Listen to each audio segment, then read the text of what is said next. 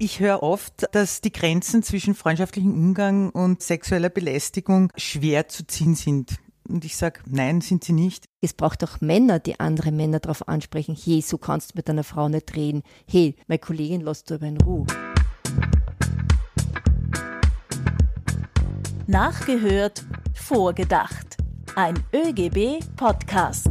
Jede zweite Frau hat bereits sexuelle Gewalt oder Belästigung am Arbeitsplatz erlebt. 64 Prozent der Belästigungen passieren durch Vorgesetzte.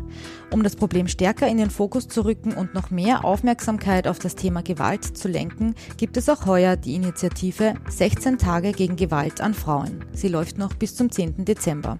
Hallo und herzlich willkommen. Ich bin Barbara Kasper aus der ÖGB Kommunikation.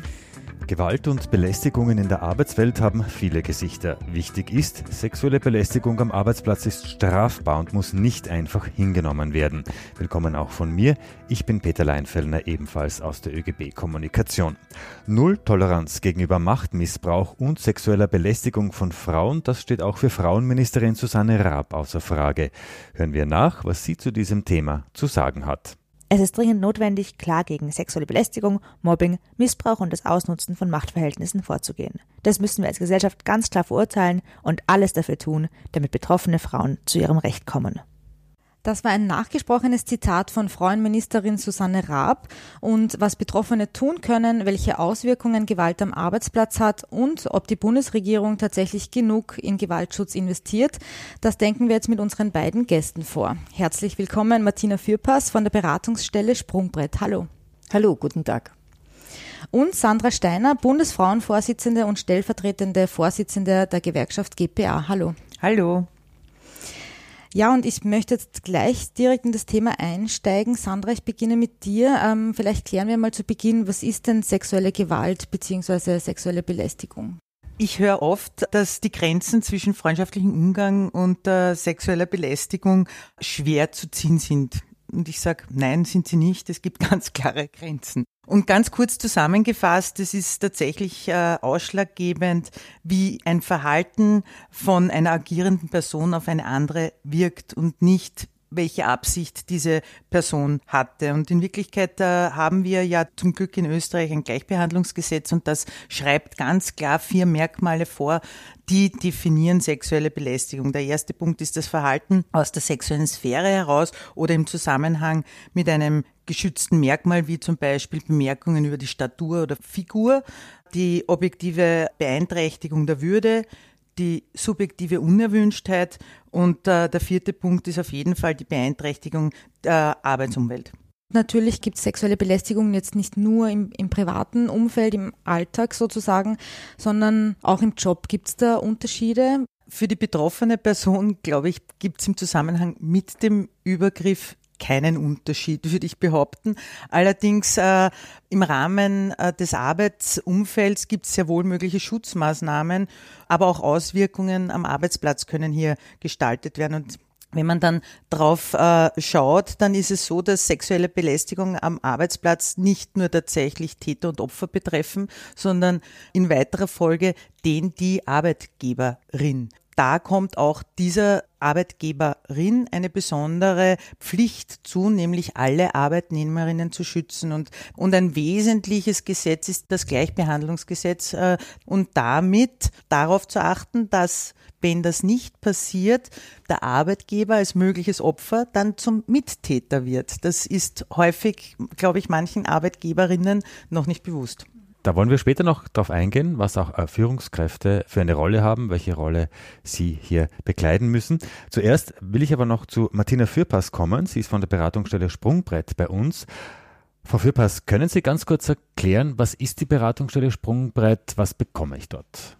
Sprungbrett ist eine Beratungsstelle für junge Frauen und Mädchen, die den Schwerpunkt hat, Mädchen in, äh, und junge Frauen in die Berufsorientierung und Berufsbegleitung äh, zu haben, mit dem Schwerpunkt natürlich, sie für technische Berufe zu interessieren, weil wir sagen, das sind gut bezahltere Jobs und die jungen Frauen können es Das ist ein Schwerpunkt. Wir haben ganz unterschiedliche Projekte, auch eine allgemeine Beratungsstelle, wo jede kommen kann, die Sorgen mit den Eltern hat, Zoff zu Hause und, und, und.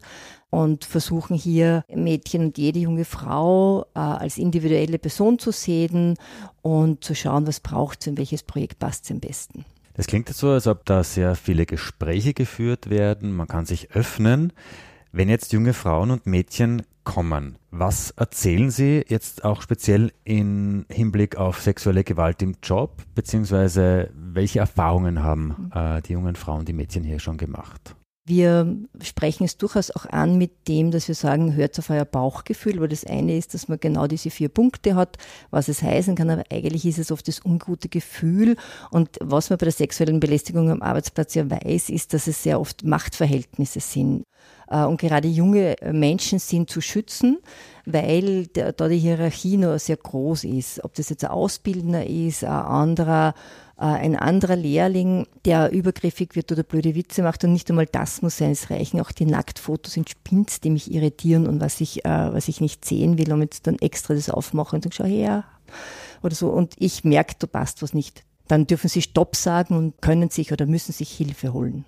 Sandra, aus welchen Gründen geschieht denn sexuelle Belästigung noch? Ist das wirklich immer dieser Machtfokus oder was geht da in den Köpfen der, der Täter vor?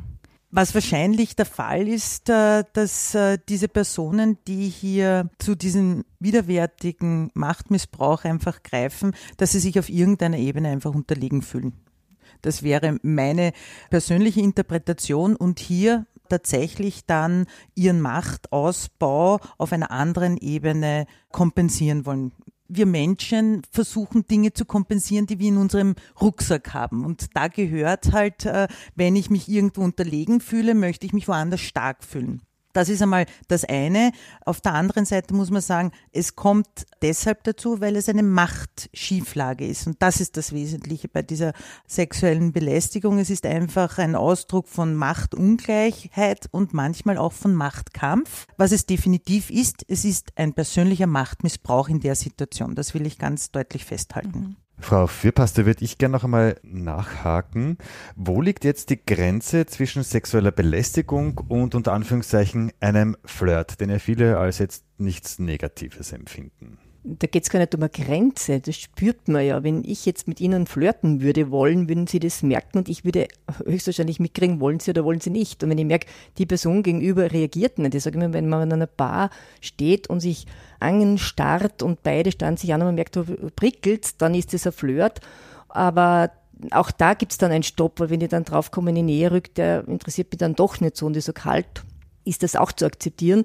Und sexuelle Belästigung ist es, wenn auf dem Busen gestartet wird, wenn ich angeredet wäre, blöd, wenn ich ständig irgendwas höre und ich wegschaue, also die, die betroffene Person muss sich nicht einmal wirklich laut wehren.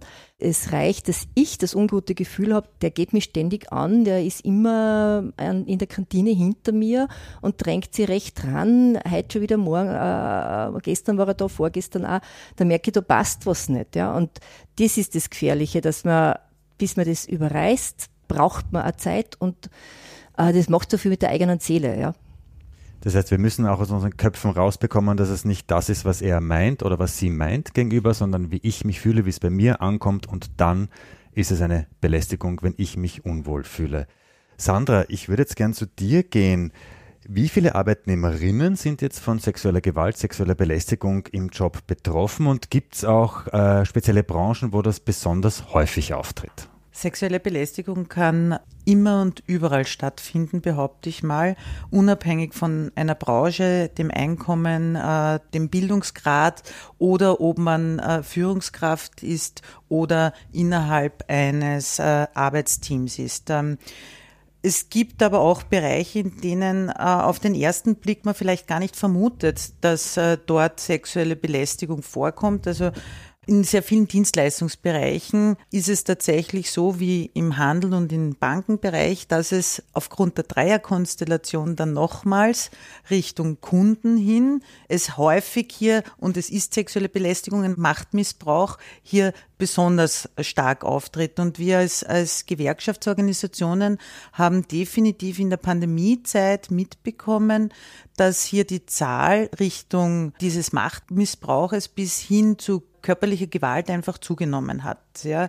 Äh, was mir aber auch wichtig zu sagen ist, dass das keine Entschuldigung ist für Handlungen innerhalb einer Stresssituation, die die Pandemie definitiv war. Nichtsdestotrotz zurück zum Arbeitsplatz. Ich bin dort beschäftigt und umso mehr braucht es dort noch deutlicher eine Ethikordnung, ja, so, ein, so eine Etikette, wie man miteinander umzugehen hat. Und wenn das nicht eingehalten wird, egal ob man krank oder gesund ist, müsste das Konsequenzen haben. Die Etikette ist vielerorts diese, naja, der oder die soll sich jetzt nicht so anstellen. Das wird dann so als Kavaliersdelikt abgetan, ein bisschen die sexuelle Belästigung und die sexuelle Gewalt. Wie schaut das jetzt aber rechtlich aus? Weil Kavaliersdelikt ist es ja nicht. Nein, es ist kein Kavaliersdelikt. Es ist, wie schon gesagt, äh, diese klare Machtmissbrauch, es ist ein Übergriff und es gibt äh, die Fürsorgepflicht der Unternehmerinnen, die darauf achten zu haben, dass ihre MitarbeiterInnen geschützt sind. Es gibt den Schutz durch das Gleichbehandlungsgesetz, wo man auch Unterstützung bekommt. Da kann man anrufen, den Fall schildern und es kann auch ein Schadenersatzklage erhoben werden. Ja. Und es gibt natürlich auch ein Strafgesetz, das hier griffig wird. Das betrifft nicht nur den Täter, man kann da ruhig bei der männlichen Form bleiben, weil die Mehr Mehrheit dieser Übergriffe kommt von Männern, sondern auch den Arbeitgeberin. Die haben auch die Sorgfaltspflicht einzuhalten und sind auch strafbar sozusagen, wenn sie es nicht tun oder vernachlässigen. Aber man kann klipp und klar sagen, es gibt rechtliche Konsequenzen. Es gibt rechtliche Konsequenzen nicht nur rechtliche Konsequenzen, sondern auch emotionale Konsequenzen führt ja eine sexuelle Belästigung mit sich. Sie haben es vorher schon angesprochen, Frau Fürpass, das macht etwas mit der Seele es macht so unsicher. Es ist das eine der auffälligen Dinge ist, dass Frauen und Mädchen, die betroffen sind, sich zurückziehen, dass sie bei Firmenfeiern nicht dabei sind, aber auch, dass sie nervös sind, dass sie nicht schlafen können, alle diese psych psychosomatischen Erscheinungen, die es hier gibt und die Arbeitsleistung fällt auch zurück. Das trifft die UnternehmerInnen auch. Wenn, wenn diese sexuellen Übergriffe ständig hier sind und präsent sind, zieht sie sich zurück und die Leistung stimmt auch nicht mehr. Sandra, kannst du da auch aus Erfahrung berichten oder von Betroffenen vielleicht? junge Frauen, die am Anfang ihrer Berufslaufbahn stehen und äh, so eine Erfahrung erleben müssen, das prägt sie definitiv in einer negativen Form. Und natürlich fragt man sich immer dann, wenn was Schlimmes passiert, unabhängig jetzt davon, ob männlich oder weiblich, was hat das mit mir zu tun? Das ist einmal die erste Frage, die ich mir stelle. Wenn hier dann der Rahmen auf der betrieblichen Ebene fehlt, dass hier ganz klar signalisiert wird, Menschen, die noch nicht so viel Berufserfahrung haben, das ist nicht okay. Man hat es gehört, sie, sie beteiligen sich nicht mehr am Team-Events, äh, sind vielleicht nicht äh, in diesem positiven Mitwettbewerb unter Kolleginnen so aktiv dabei. Und äh, das hat natürlich Konsequenzen dann letztendlich auf ihr Einkommen, möglicherweise auf ihre komplette berufliche Weiterentwicklung. Und das, das ist aber nicht ihr Verschulden, sondern das Verschulden des Rahmens, in dem sie dort ein Dienstverhältnis hatten. Und das finde ich ganz, ganz schlimm. Und meistens ist ja nicht eine Frau davon betroffen, sondern es sind oft mehrere und das Reden darüber ist total wichtig, sich auszutauschen. Aber es ist so ein schambesetztes Thema. Mhm. Ich gebe das nicht gerne zu, dass mir das unangenehm ist, dass da was los ist, was nicht passt. Also man glaubt immer, man ist die Einzige. Und deswegen ist das Aufbrechen davon und das darüber reden, wie oft das passiert und wie, wie ständig das sein kann und dass das oft auch ein System in Firmen ist, ganz, ganz, ganz wichtig. Könnte es auch sein, dass viele nicht darüber sprechen, weil ich habe das schon auch immer wieder ähm, mitbekommen, auch von Bekannten. Irgendwie glaubt man dann, man ist selber schuld, wenn einem sowas passiert. Es liegt einfach daran, dass diese alten patriarchalen Strukturen nach wie vor bei uns wirklich äh, gerade im Zusammenhang mit Machtverhältnissen extrem wirken. Rahmenbedingungen zeigen tatsächlich, wie weit entwickelt eine Gesellschaft ist oder auch nicht. Ja, und wenn ein Mädchen zum Schluss kommt, ich bin schuld, dann ist das ein Armutszeugnis für die gesamte Gesellschaft in dem Land, äh, in der Umgebung, in dem sich das Kind, also in dem Fall die junge Frau, das Mädchen oder die Frau, der das einfach passiert in diesem Rahmen. In den letzten Jahren ist es schon ein bisschen lauter auch darum geworden und mehr haben sich ähm, auch getraut, Belästigungen aufzuzeigen. Wie hat sich denn in den letzten Jahren so aus Ihrer Erfahrung ähm, diese Situation entwickelt und spielen da auch soziale Medien und Messenger-Dienste eine Rolle? Soziale Medien und Messenger-Dienste spielen fast bei allem heutzutage bei uns eine Rolle. Äh, einerseits war natürlich die MeToo-Affäre mit dem Hashtag MeToo, wo Frauen einfach über die sozialen Medien äh, ihre Betroffenheit auch kundgeben konnten. Das hat natürlich dann viele bestärkt, okay, das passiert so viel, dann kann ich das ja zugeben auch. Man nimmt das Thema jetzt ernster. Wir haben auch von der Arbeiterkammer ein Projekt äh, Act for Respect, wo es darum geht, eine Telefonberatung anzubieten für Betroffene oder auch Beobachterinnen. Es können ja auch Kollegen sein, die sagen, mir fällt was auf, wie kann ich meine Kollegin unterstützen? und auch sozusagen Präventionsmaßnahmen in Firmen zu machen. Ich glaube, das kommt schon daher, dass jetzt mehr darüber geredet wird, dass man sagt, okay, wir müssen da was machen. Es braucht viel mehr Projekte, die direkt in die Firmen reingehen, in die Ausbildungsstätten und alle auf allen Ebenen sensibilisieren. Die Nummer von äh, Act for Respect schreiben wir euch dann auch in den Show Notes. Wir haben jetzt schon gehört, man kann sich eben dorthin wenden, ähm, wenn man eine Beratung braucht, wenn man Infos haben will. Sandra, was können denn Betroffene noch machen? Wo kann ich mich hinwenden, wenn ich sexuell belästigt werde? Oder vielleicht auch, wie kann der Betriebsrat in diesem Fall auch helfen? Vorweg, es gibt auf jeden Fall Hilfe und Schutz. Das ist, glaube ich, mal ganz wichtig. Das sollte die Überschrift sein. Und äh, es gibt im Betrieb auf jeden Fall Anlaufstellen, die hier Hilfe und Schutz bieten. Auf der einen Seite ist es der Betriebsrat, das Betriebsratsgremium als solches, die einzelnen Betriebsrätinnen und äh, Betriebsräte. Möglicherweise gibt es auch eine Gleichbehandlungsbeauftragte, einen Gleichbehandlungsbeauftragten oder anders formuliert Diversity-Beauftragte, wie sie häufig genannt auch werden. Aber auch überbetrieblich gibt es äh, gute Anlaufstellen, eben die Gleichbehandlungsanwaltschaft, äh, die auch den Betrieb tatsächlich unterstützt und natürlich die überbetriebliche Interessensvertretung, Gewerkschaft und Arbeiterkammer. Überall dort gibt es gute Anlaufstellen und ich bin auch sehr froh, dass es eben private Anlaufstellen gibt, so wie das Sprungbrett und der Act for Respect oder die Frauenhelpline. Was wären denn deine Tipps, Sandra, wenn, wenn ich was beobachte im Betrieb? Wie, wie verhalte ich mich dann als, als Kollegin oder als Beobachterin? Wie kann ich da helfen? Wichtig ist nicht wegschauen, sondern hinschauen. Das ist ganz, ganz wichtig. Das ist der erste Schritt. Und wenn man die Kraft hat, dann auch ganz klar Haltung zu beziehen. Das hilft ungemein, weil dann haben wir den ersten Schritt Richtung Solidarität. Wenn ich äh, etwas beobachte und es auch artikuliere, dass es falsch ist und mich mit dem Opfer in dem Fall der Person, die sich unwohl fühlt, solidarisiere, dann gibt das wahnsinnig viel Kraft und das schafft dann ein anderes Machtverhältnis und die Person, die das also sexuell belästigt, äh, wird, kommt hier in eine Machtschieflage tatsächlich. Das ist der zweite wichtige Schritt und das, wenn ich etwas beobachte, dann auch einfach diese Person, der es passiert, Hilfe anbieten. Auf jeden Fall nichts tun ohne Abstimmung mit der betroffenen Person. Das wäre ganz, ganz wichtig und hilft mehr als Wasserträgerin, Wasserträger zu sein und vielleicht auch zu signalisieren, hey, ich bin bereit für dich als Zeugin, als Zeuge zu gehen. Wenn ich jetzt in den Betrieb hineinschaue, welche Präventionsmaßnahmen können dort gesetzt werden? Welche Angebote gibt es vielleicht zur Sensibilisierung von Unternehmen und was müssen Führungskräfte jetzt ganz aktiv tun? Vielleicht Frau Fürpass, wenn Sie mal beginnen. Das, das Wichtigste ist auch hier nicht wegschauen, sondern es ernst nehmen, auch sehen, dass ich nach außen hin als Betrieb interessanter bin, wenn ich hier Präventionsmaßnahmen setze, wenn ich das in meinem Leitbild festschreibe, wenn ich eine klare Haltung dazu habe und auch in Anstellungsgesprächen gleich darauf sage, dass es bei uns keine Diskriminierung geben darf. Und wenn es sie gibt, dann gibt es Konsequenzen. Null Toleranzpolitik. Null Toleranz bei irgendwelchen Diskriminierungsvorfällen oder bei sexueller Belästigung. Beides. Ich kann meine Führungsebene schulen. Es gibt Sensibilisierungsworkshops, die man mitmachen äh, kann. Ähm, ich kann aber auch meine mittlere Ebene bis eben hinunter zu den äh, ähm, Auszubildenden, zu den Lehrlingen und es zum Thema machen.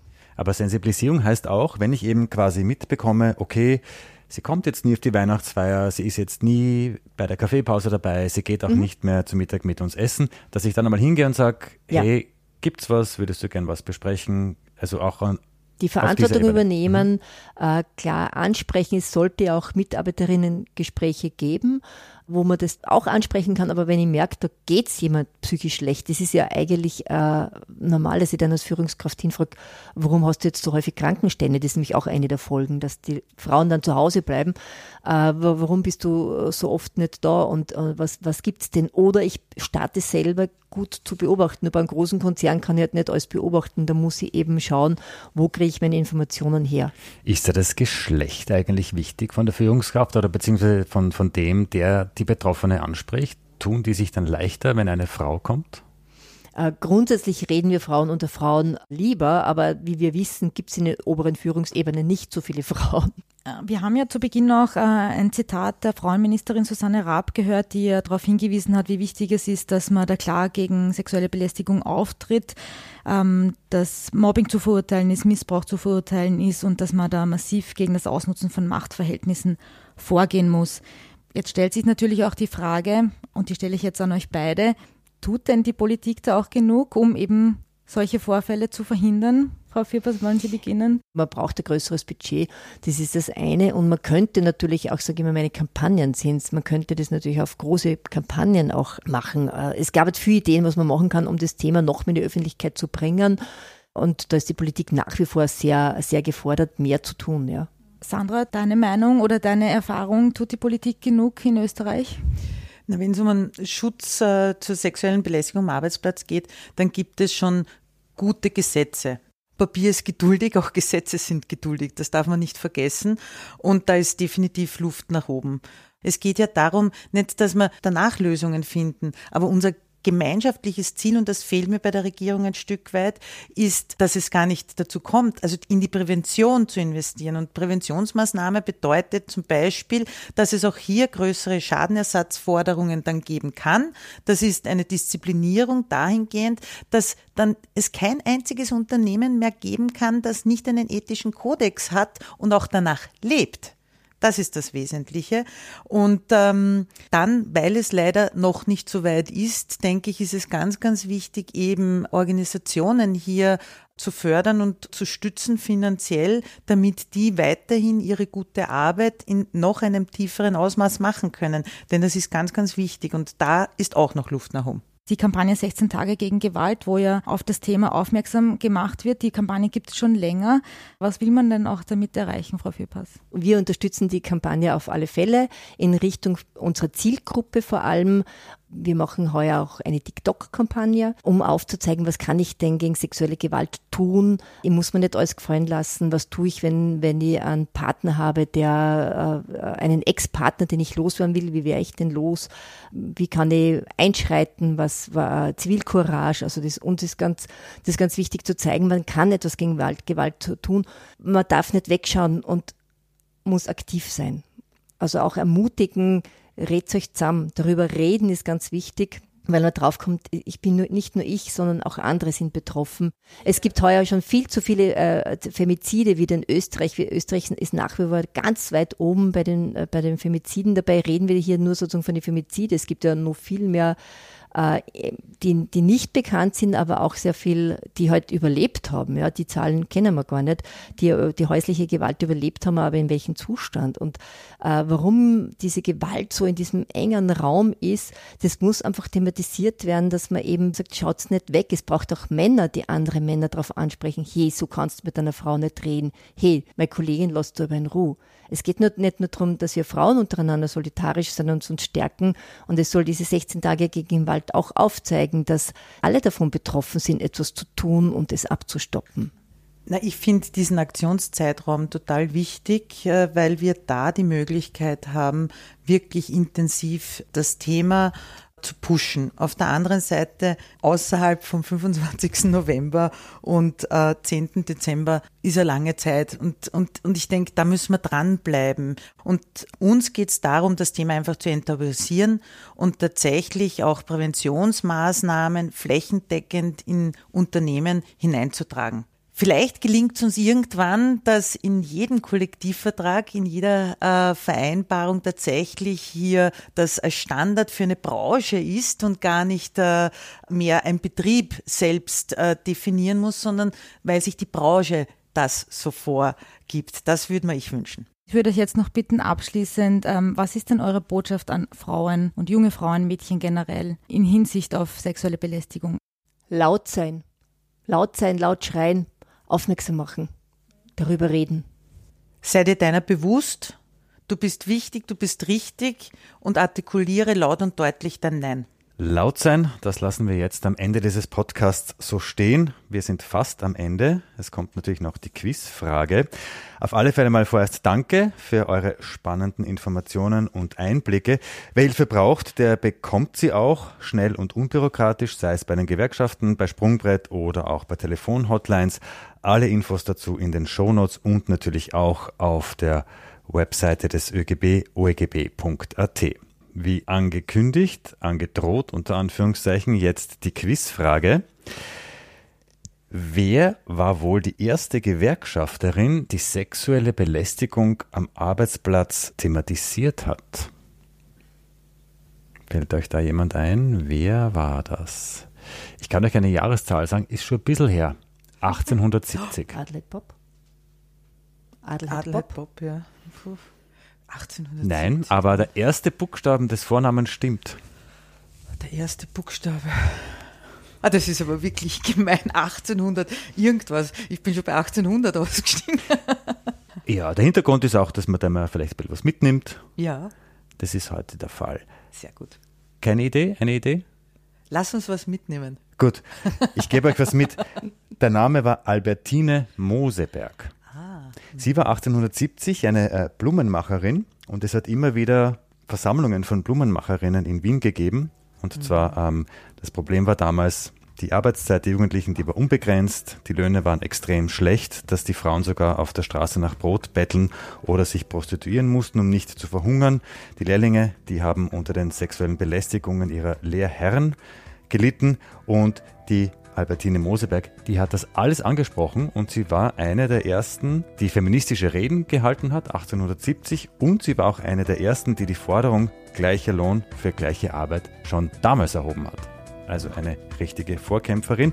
Übrigens, Shownotes noch einmal, einen Webartikel zu Albertine Moseberg, den verlinken wir auch unten in den Shownotes. So, und damit sage ich jetzt ganz, ganz herzlichen Dank an euch beide. Danke fürs Dabeisein, Martina Fürpass von der Organisation Sprungbrett. Danke, auf Wiedersehen. Und auch danke an dich, Sandra Steiner, Bundesfrauenvorsitzende der GPA. Dankeschön.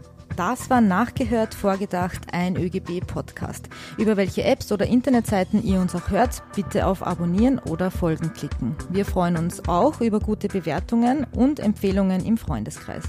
Den ÖGB findet ihr selbstverständlich auf Facebook, Instagram, Twitter und TikTok. Auch diese Links findet ihr in den Shownotes. Wenn du noch kein Gewerkschaftsmitglied bist, dann kannst du das jetzt online rasch und bequem erledigen. Alle Infos auch dazu auf oegb.at. Wir verabschieden uns bis zur nächsten Folge, wenn wieder nachgehört und mit unseren Gästen vorgedacht wird.